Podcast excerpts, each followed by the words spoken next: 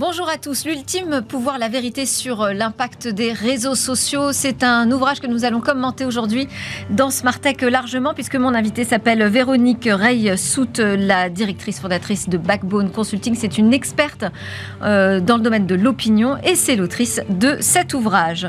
Et puis nous aurons rendez-vous avec le biomimétisme. On va s'intéresser cette fois aux ventouses des pieuvres qui ont permis de penser différemment la création d'un adhésif. Mais d'abord, je vais poser trois questions au centre européen des consommateurs sur ces règlements DSA, DMA sont-ils véritablement des alliés des consommateurs européens et français en particulier? C'est parti pour Smartech. Bonjour euh, Ralph Rogenbuck, nous sommes euh, connectés à distance euh, tous les deux. Merci beaucoup. Bonjour. Vous êtes juriste au Centre européen des consommateurs pour la partie française. Alors ce centre, il a été créé par la Commission européenne en 2005. Il est cofinancé par le ministère de l'économie et il est là en fait pour répondre aux consommateurs sur des questions de droit de la consommation, mais aussi sur des points de litige, des points de litige dans le domaine du commerce transfrontalier, euh, et en particulier les sujets qui vous intéressent, vous, c'est dans le domaine du e-commerce. Alors ma première question, c'est euh, que représentent ces litiges aujourd'hui en matière d'e-commerce, euh, tous ces litiges que vous voyez arriver sur votre bureau? Bon, il, y en a il y en a beaucoup, ils sont divers et nombreux. après, bon, s'il fallait maintenant résumer en gros les catégories de litiges qu'on rencontre, qu'on réceptionne en matière d'e-commerce, ce sont essentiellement les non-livraisons de produits et services, euh, les non-conformités des produits que reçoivent les consommateurs, le droit de rétractation, par exemple, qui n'est pas respecté, euh, les consommateurs victimes de, sites de, contrefaçon, par exemple, aussi. donc voilà, après, on pourrait citer énormément d'autres exemples, mais en matière d'e-commerce, ce sont essentiellement ce genre de cas de figure. Et euh, une difficulté qu'on rencontre euh, beaucoup aussi, ce sont euh, tous ces consommateurs qui finalement achètent des produits et services via des plateformes, des plateformes en ligne, mais ne se rendent pas forcément compte qu'elles contractent avec un vendeur qui est quelqu'un d'autre que cette plateforme-là. Et qui parfois voilà, n'ont même pas les, les, coordonnées, ne savent même pas à qui ils ont affaire, qui est le vendeur professionnel, qui est le prestataire de services lorsqu'ils passent via ces plateformes-là. Alors, est-ce qu'il vous semble euh, évident que les règlements euh, européens qui euh, arrivent, ça y est, qui sont là même, hein, le, DSA et puis le DMA, vont permettre d'adresser ces problématiques que rencontrent les consommateurs? Quels sont selon vous déjà les points les plus importants à retenir de ces deux règlements pour les consommateurs français? Eh bien, déjà, le DSA, hein, le Digital Services Act, euh, dont on peut parler en premier lieu, euh, va déjà réglementer pas mal de choses. C'est un règlement déjà, alors qu'avant, il y avait une directive, directive dite euh, du commerce électronique, qui datait de juin 2000, qui était donc tout à fait désuète par rapport à l'évolution maintenant du marché numérique.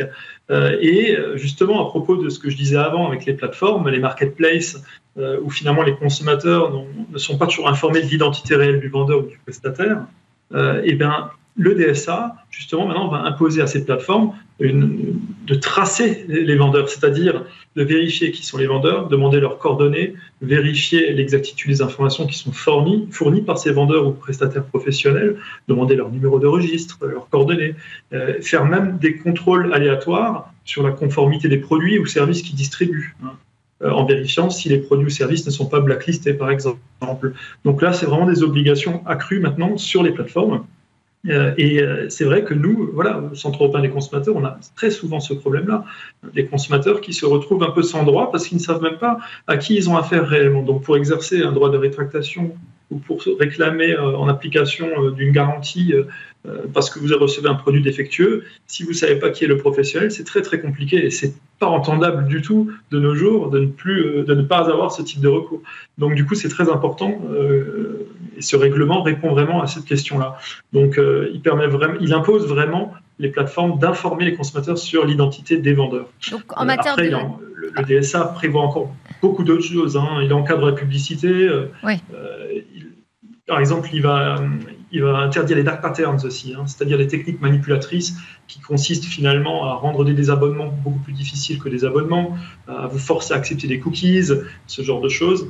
Et euh, il va aussi euh, encore, euh, comment dire, renforcer les obligations des, plateformes en matière de, comment dire, rendre les conditions générales des plateformes plus claires et intelligibles.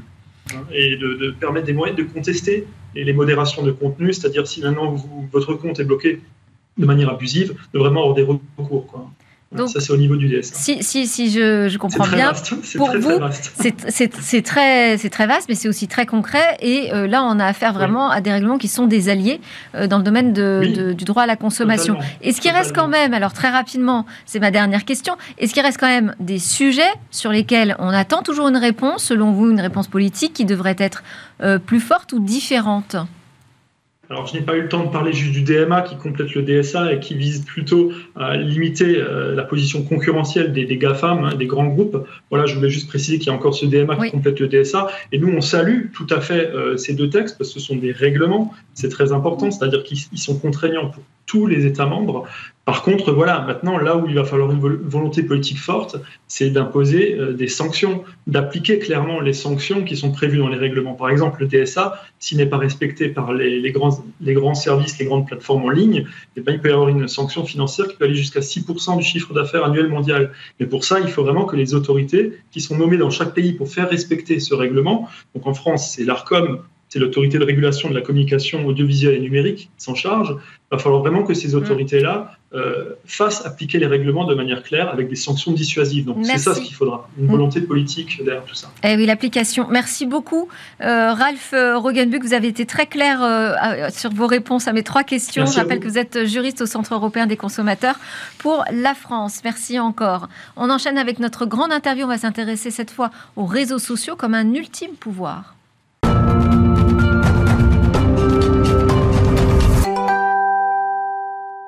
Les réseaux sociaux, l'ultime pouvoir, la vérité sur leur impact, c'est le sujet d'un ouvrage qui a été publié par mon invité aujourd'hui. C'est la grande interview de Véronique Rey-Sout. Bonjour. Merci d'être avec nous. Vous êtes la cofondatrice et présidente du cabinet Backbone Consulting. Vous êtes enseignante au CELSA euh, Sorbonne, maître de conférence à Sciences Po Paris, une experte en stratégie de l'opinion.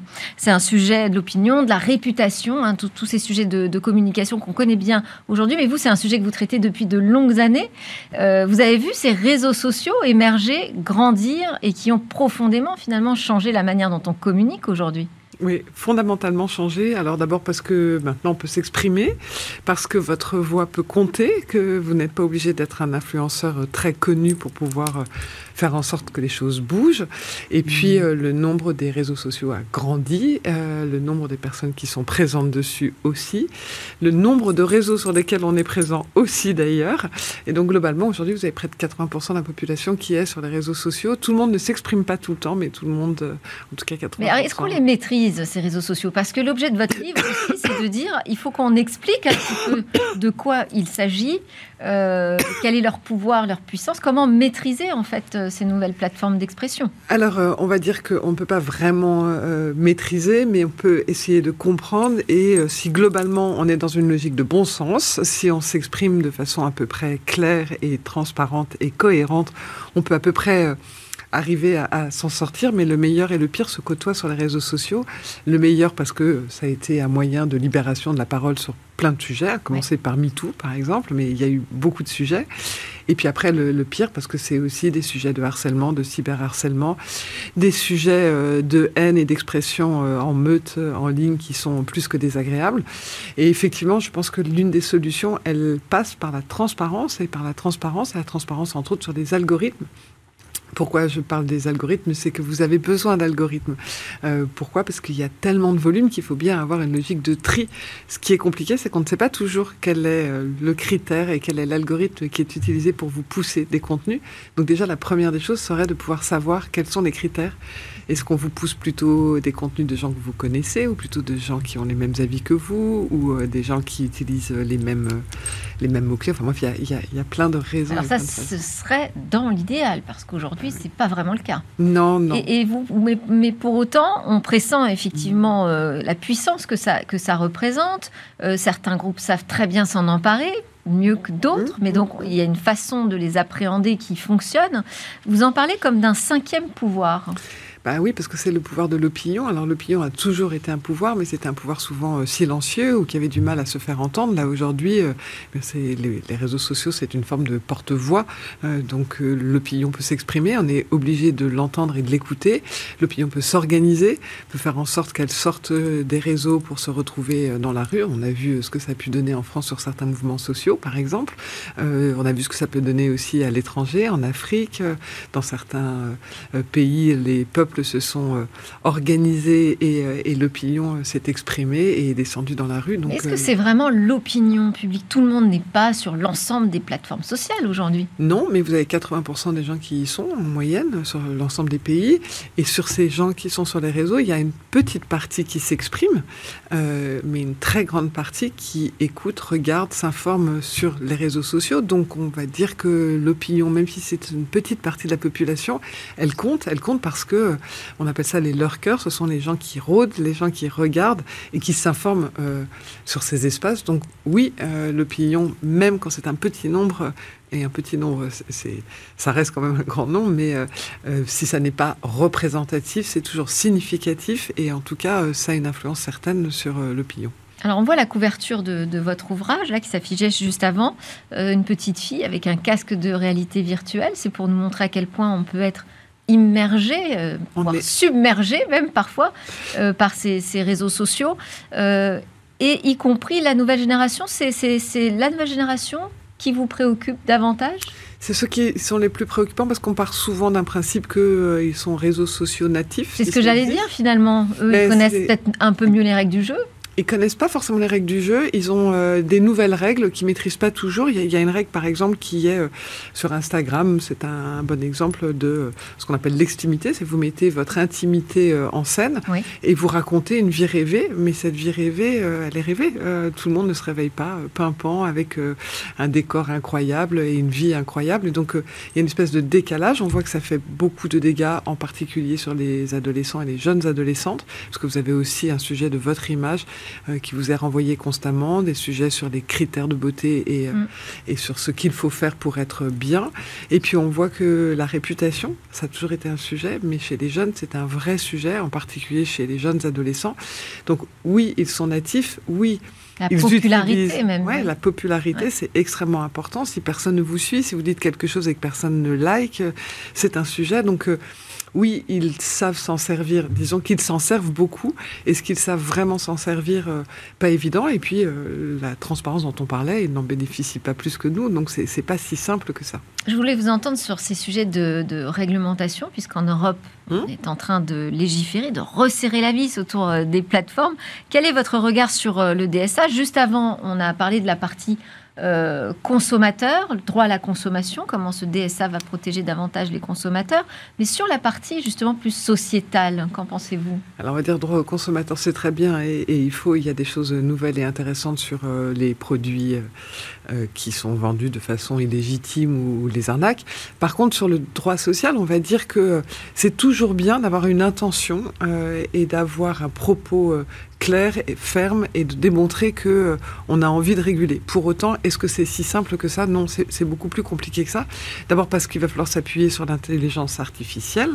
Qui dit intelligence artificielle dit artificielle et dit euh, ben, on va devoir partir sur un certain nombre de mots clés, sur un certain nombre de, de, paramètres que l'on va poser. Ces paramètres ne sont pas si simples que ça. Par exemple, les propos, euh, quand ce sont des propos l'incitation à la haine ou du terrorisme, on peut les identifier, mais quand euh, ce sont des insultes et des insultes euh, qui sont utilisées avec des mots où finalement tout le monde les utilise. je ne vais pas les dire là parce que ce sont des gros mots, mais c'est pas nécessaire. mais, mais on voit bien que c'est compliqué. C'est pas si simple que ça. Savoir qui a commencé, qui est l'agresseur, qui est l'agressé, c'est compliqué.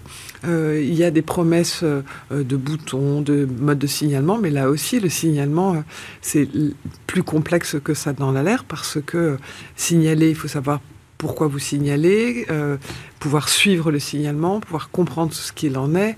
Vous avez signalé un contenu n'est pas retiré, ben, essayez de comprendre pourquoi. Euh, vous avez un contenu qui a été signalé et on le retire, il faut aussi qu'on puisse vous en informer parce qu'il y a souvent des gens qui vont le faire euh, en toute bonne foi sans forcément se rendre compte que ce qu'ils sont en, train de faire contrevient à la réalité du bon sens. En bref, c'est pas si simple que ça. Donc l'intention, elle est bonne, la réalisation, elle est un peu plus complexe que ça. Alors, euh, quelles seraient les pistes selon vous pour euh, assainir, euh, peut-être calmer même un petit peu les propos sur les réseaux sociaux? Ben, je, ne sais pas si c'est parce que je suis une éternelle utopiste, mais ou en tout cas quelqu'un qui essaye de rester positif dans un monde compliqué. Mais je pense que si on fait confiance à l'intelligence collective, c'est-à-dire si on se dit que on donne les moyens aux internautes de pouvoir signaler, de pouvoir contrôler, de pouvoir réguler, de pouvoir modérer, euh, non pas censurer, euh, on peut avoir euh, sans doute une solution. Ce, ce modèle de modération qu'essaye de d'intégrer Elon Musk dans son nouveau Twitter, la plateforme X, par exemple? Oui, ça vous on va semble dire que c'est l'esprit qu'il raconte. En réalité, elle est un peu plus, plus complexe. Je prendrais plus comme exemple Reddit. Reddit est un réseau social qui fonctionne très bien aux États-Unis, moins connu en France, et qui fonctionne sur ce modèle. Il a pas mal de, vertus. Le premier, c'est qu'effectivement, les règles, elles sont posées. Vous les respectez ou vous les respectez pas. Que vous avez des, internautes qui sont sur ces espaces et qui essayent de modérer. Et puis, euh, les, choses sont claires. Vous avez des, chambres, enfin des, des, espèces de forums, parce que ça fonctionne ainsi, euh, où vous savez, vous êtes en train de mettre les pieds. Pas forcément des endroits qui sont formidablement euh, ouverts et positifs, mais vous savez où vous mettez les pieds, et mm. donc c'est, euh, ou en tout cas les doigts ou, vos yeux, mais euh, c'est une réalité qui est plus claire, plus simple, plus transparente. Vous ne pouvez pas empêcher les gens de s'exprimer. En revanche, c'est intéressant de savoir où ils s'expriment, comment ils s'expriment, de poser quelques règles et de savoir exactement la réalité de ce que vous êtes en train de dire.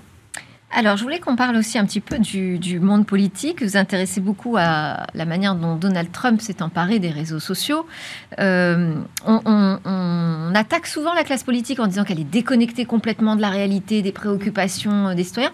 Pourtant, ils sont quand même très présents sur les réseaux sociaux. Alors, ils sont très présents, mais ça ne veut pas dire qu'ils savent forcément s'en servir. Ils sont très présents parce qu'ils sont dans une logique assez habituelle pour les politiques qui est euh, je vous donne ma parole écoutez ma parole, je vais vous convaincre et ce que je vous dis, c'est pour votre bien. Et d'ailleurs, on a souvent, et on entend souvent les politiques qui disent, je ne comprends pas, il faut qu'on fasse plus de pédagogie ou qu'on explique mieux parce que les gens ne comprennent pas. Ben, euh, non, c'est que peut-être ça ne les intéresse pas ou que les arguments ne sont pas les bons ou que c'est pas ainsi qu'ils ont envie d'être convaincus. Donc en fait, ils sont toujours dans une logique descendante. Et puis, euh, l'une des caractéristiques quand même des réseaux sociaux, c'est le lâcher prise parce que vous ne pouvez pas tout maîtriser. Et les politiques et le lâcher prise, c'est pas toujours si simple que ça. Et pourquoi est-ce que je parle, euh, enfin, je prends souvent comme exemple Donald Trump, c'est que euh, d'abord, c'est assez intemporel finalement, et, l'idée était quand même de rester un peu intemporel. Et, l'autre chose, c'est que euh, c'est sans doute un des politiques qui a utilisé le mieux les réseaux sociaux, même si Barack Obama les a très bien utilisés en son temps pour convaincre, pour aller, euh, pour utiliser la réalité du ciblage, pour parler là où étaient les gens et parler des sujets qui les intéressaient. Mais Donald Trump, ce qu'il a fait lui, et que maintenant à peu près tous les politiques américains font, c'est qu'il écoute. C'est-à-dire que les réseaux sociaux, c'est donc là où s'exprime l'opinion. La première des choses, c'est écouter ce qu'ils disent, essayer de comprendre leurs préoccupations, quels sont les sujets qui sont importants pour eux. Donc, par exemple, Donald Trump, ce qu'il faisait quand il faisait ses meetings, admettons qu'il avait prévu euh, dans une ville de parler, je ne sais pas moi, de santé. Il regardait de quoi parlaient les uns et les autres sur les réseaux dans le lieu où il allait faire euh, sa conférence, son meeting. Et si le sujet était, euh, je sais pas, l'éducation, eh bien, il allait changer son discours pour parler éducation, ce qui donnait l'impression aux gens que, effectivement, il les comprenait, qu'il parlait des sujets qui les préoccupaient. Donc, c'est pas forcément être dans la démagogie, c'est se dire je vais parler des sujets qui intéressent les gens et je vais m'adapter à la réalité de ce qui les concerne. Donc, le premier des points intéressants sur les réseaux sociaux pour un politique, c'est déjà écouter et comprendre comment l'opinion se positionne. C'est un conseil qui fonctionne aussi dans la communication plus institutionnelle des entreprises sur les réseaux sociaux Bien sûr. Alors, euh, on oppose souvent euh, l'analyse de l'opinion par les réseaux et les sondages. Ce sont deux choses qui sont parfaitement complémentaires. Il y a d'un côté, effectivement, une représentativité et on pose des questions. Et de l'autre côté, c'est de l'observation. Et l'observation, ça permet de savoir peut-être que ce sont des sujets qui n'intéressent pas l'opinion, qui, si vous leur posez la question, ils vont se positionner, mais qui ne les intéressent pas forcément. Et donc, pour une entreprise, pour un dirigeant, c'est intéressant de regarder quels sont les sujets de vos publics. Et par public, j'entends tous les publics, parce que souvent on, dit ah ben oui, mais moi je suis une entreprise B2B, donc euh, je ne suis pas concerné. Tous les publics s'expriment pas dans les mêmes proportions, pas sur les mêmes volumes, mais euh, les chefs d'entreprise euh, s'expriment, les, les vos fournisseurs s'expriment, euh, vos clients B2B s'expriment aussi. C'est pas sur les mêmes réseaux sociaux que le grand public, ou en tout cas pas de la même façon, mais ils s'expriment, donc vous pouvez les écouter, vous pouvez essayer de comprendre ce qu'ils veulent, vous pouvez essayer de comprendre la réalité de leurs attentes, leur compréhension de, de votre communication. Est-ce que vos messages passent Est-ce que vous êtes en face C'est toujours extrêmement important et instructif. Véronique Raissou, je voudrais qu'on joue ensemble au jeu de l'interview express. Oui. Ce sont des questions très binaires. Et vos réponses sont libres. Hein. Alors, vrai ou faux, les réseaux sociaux sont représentatifs de l'opinion publique? Significatif. Pas exactement pareil. Non. Bon. Est-ce que c'est un rêve ou un cauchemar, les réseaux sociaux, pour la démocratie? On va dire que c'est un, un rêve euh, qui peut se transformer en cauchemar et on va dire que quand on ferme les yeux, donc si c'est lorsque nous sommes en train de dormir, c'est un cauchemar, mais ne fermons pas les yeux, ça sera un rêve. Euh, oui ou non, on devrait imposer l'anonymat, la fin du pseudonymat sur les réseaux sociaux vous répondre en, deux mots, c'est compliqué, mais on va dire que. Non, oui, vous pouvez développer. Euh, oui et non, c'est-à-dire qu'en fait, on pense souvent que c'est l'anonymat qui fait que les gens euh, se sentent protégés. Oui, c'est vrai, mais c'est plus euh, l'impression de protection parce que vous êtes à travers un écran et que vous ne voyez pas la personne, vous ne vous exprimeriez pas de la même façon si vous aviez la personne en face. Mais quand on regarde les expressions, par exemple, sur Facebook, où là, il y a moins d'anonymat, souvent parce que vous avez commencé à prendre une position radicale, vous allez aller très loin pour expliquer et pour justifier votre position. Donc l'anonymat et la levée de l'anonymat n'est pas. On n'a pas la preuve en tout cas que ça fonctionne. C'est ça que vous nous dites, voire même l'inverse. Ouais, ouais. C'est pas si simple que ça. Intéressant. Euh, j'aime ou j'aime pas ceux qui achètent de la visibilité pour doper leur communication? J'aime pas. non, disons que euh, le maître mot, c'est quand même la sincérité la transparence, la cohérence et l'alignement. C'est d'ailleurs pour ça qu'on s'appelle Backbone. Mais, euh, il y a quand même euh, très peu d'entreprises qui n'achètent pas de oui, il y en a. visibilité. Je, trouve que l'engagement sincère par euh, vos consommateurs mmh. et vos clients, c'est plus intéressant que de la visibilité achetée. C'est ce que vous recommandez. J'y crois ou j'y crois pas, c'est nécessaire de communiquer en temps de crise sur les réseaux sociaux. C'est indispensable. Euh, il y a quelque chose qui a changé euh, dans la gestion de crise, c'est que euh, ben, on ne peut plus ne pas parler. On ne peut pas rester dans le silence. Alors après, on peut ne pas tout dire, on peut expliquer les choses, mais c'est indispensable de s'exprimer. Si vous ne vous exprimez pas, quelqu'un d'autre va le faire à votre place. Et donc, vous avez plutôt intérêt à communiquer et plutôt sur les réseaux sociaux. Maintenant, en fonction des sujets et du type de crise, on ne va pas le faire de la même façon, mais oui, bien sûr, il faut s'exprimer. Le réseau social X, c'est mieux ou moins bien que Twitter? C'est décevant. C'est décevant parce qu'on aurait pu imaginer qu'il y avait des tas de choses qui auraient pu être faites. Pour le moment, c'est compliqué. Euh, il y a une sorte de versatilité dans les décisions qui est complexe à suivre. Euh, mais on va dire qu'il y a quelques petites euh, innovations qui sont intéressantes et qui peuvent dire qu'il y a un petit espoir. Je prendrais par exemple les fameux. Vous ne faites pas partie des gens qui s'inquiètent de ce que fait Elon Musk sur, sur la plateforme X? Ce qui est inquiétant, c'est de globalement, on a des plateformes qui sont extrêmement puissantes et qui ne sont pas détenus euh, par des gens qui sont toujours très raisonnables, mais euh, pas plus euh, X que, que, d'autres en soi. Allez, une dernière question. Non, c'est pas vrai, j'en ai encore un petit peu encore.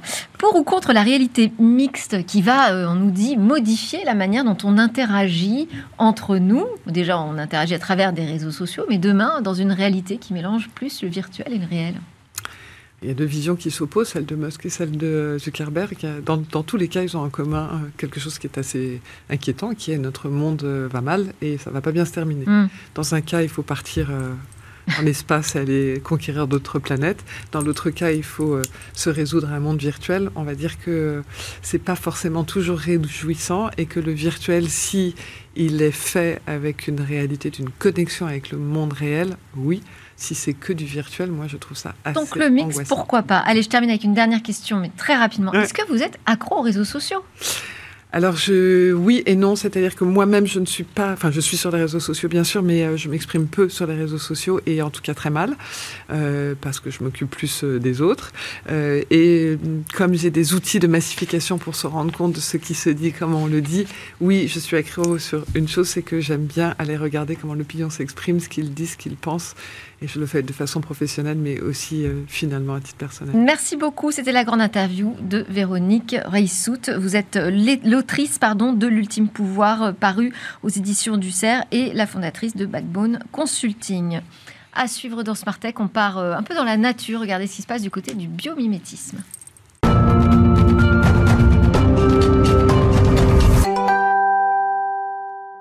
On termine cette édition de Smart Tech avec Lily Boisumeau, analyste scientifique chez Bioxégie, qui nous offre ce regard sur ce qu'on fait en matière de biomimétisme. Bonjour Lily. Bonjour. Alors aujourd'hui, on va s'intéresser aux pieuvres, enfin plus précisément d'ailleurs aux ventouses des pieuvres. Que sait-on à ce sujet? Qu'est-ce qu'il y a d'intéressant à repérer là? Alors, il y a beaucoup, beaucoup de choses intéressantes. Euh, d'abord, sur, euh, sur les pieuvres, sachez que, juste pour information, elles vivent dans tous les océans, euh, donc sur toute la planète, mais jamais en eau douce. Et ce sont des animaux qui sont carnivores. Et on a également plus de 200 espèces différentes de pieuvres. Donc, en fait, une pieuvre, ce n'est pas seulement un animal, c'est plus de 200 espèces. Aujourd'hui, on va plutôt s'intéresser à leurs ventouses. Et pourquoi est-ce qu'on s'intéresse à leurs ventouses Eh bien, euh, pour des problématiques d'adhésion qui sont extrêmement nombreuses en fait et répandues dans un grand grand nombre d'industries, de l'automobile au médical, en passant par les secteurs de l'énergie, du ferroviaire, etc. On a beaucoup beaucoup d'industries qui s'intéressent en fait à la problématique de faire adhérer deux surfaces l'une sur l'autre. Et aujourd'hui, la grande majorité des adhésifs contiennent une substance collante, donc de la colle, qui, euh, qui va être plus ou moins toxique en fonction de la nature de cette colle et qui est aussi assez rarement durable. Par exemple, elles sont très rarement réutilisables. Donc, par exemple, vos, euh, des, pansements, euh, voilà, une fois qu'ils sont décollés, ben, on peut plus les recoller. Donc, on doit les jeter, ce qui pose des soucis de gestion des ressources, etc. On a aussi plein d'autres problématiques, comme par exemple le fait que ces adhésifs ne résistent pas forcément bien à l'eau. En tout cas, ces problématiques d'adhésion euh, sont multiples dans l'industrie et aujourd'hui on va s'intéresser à un ruban adhésif transparent qui lui est réutilisable et qui n'utilise aucune colle, euh, le tout inspiré des ventouses de la pieuvre. Alors comment ça fonctionne? Alors, pourquoi euh, s'intéresser aux ventouses de la pieuvre? D'abord parce qu'elles sont extrêmement performantes. Elles vont permettre à la pieuvre de s'accrocher très fortement sous l'eau et sous différentes surfaces. Alors, où est-ce qu'on les trouve d'abord ces, ventouses? On les trouve sur les bras euh, des pieuvres, on les trouve euh, tout au long du, bras. Et ce qui est intéressant, c'est qu'elles sont constituées de plusieurs couches de cellules qui vont jouer euh, des rôles différents. Donc si on zoome sur une ventouse, on a d'abord l'anneau extérieur qui est souple et qui va donc pouvoir s'adapter à la forme de l'objet. Donc ça veut dire que la ventouse de la pieuvre peut euh, adhérer à à peu près toutes les formes qui existent dans le vivant. Et le deuxième mécanisme qui est intéressant, c'est que euh, cette ventouse, elle est constituée de muscles et que ces muscles vont se contracter euh, pour engendrer ce qu'on appelle l'effet succion, l'effet ventouse que on connaît bien puisque c'est exactement ben, le principe des ventouses qu'on utilise dans la vie de, de, tous les jours. Alors, de façon simplifiée, qu'est-ce qui se passe? Euh, dans, ce, dans cet effet ventouse, eh bien, les muscles de la ventouse vont se contracter, ce qui va en fait chasser l'air qui est sous la ventouse. Et en chassant l'air, on va créer ce qu'on appelle une dépression à l'intérieur de cette ventouse, donc une baisse de pression, et donc une différence de pression entre l'intérieur de la ventouse et l'air extérieur. Et c'est cette différence de pression qui fait que la ventouse adhère à la surface. Merci beaucoup Lily Boisumeau. On en a appris beaucoup grâce à vous sur euh, l'effet ventouse euh, des pieuvres. Lily Boisumeau, je rappelle que vous êtes analyste scientifique chez Bioxégie. Merci à vous de nous suivre euh, avec une grande fidélité dans Smartech sur Bismart et sur nos réseaux également en podcast. On se retrouve très vite pour une nouvelle discussion sur la tech dans Smartech.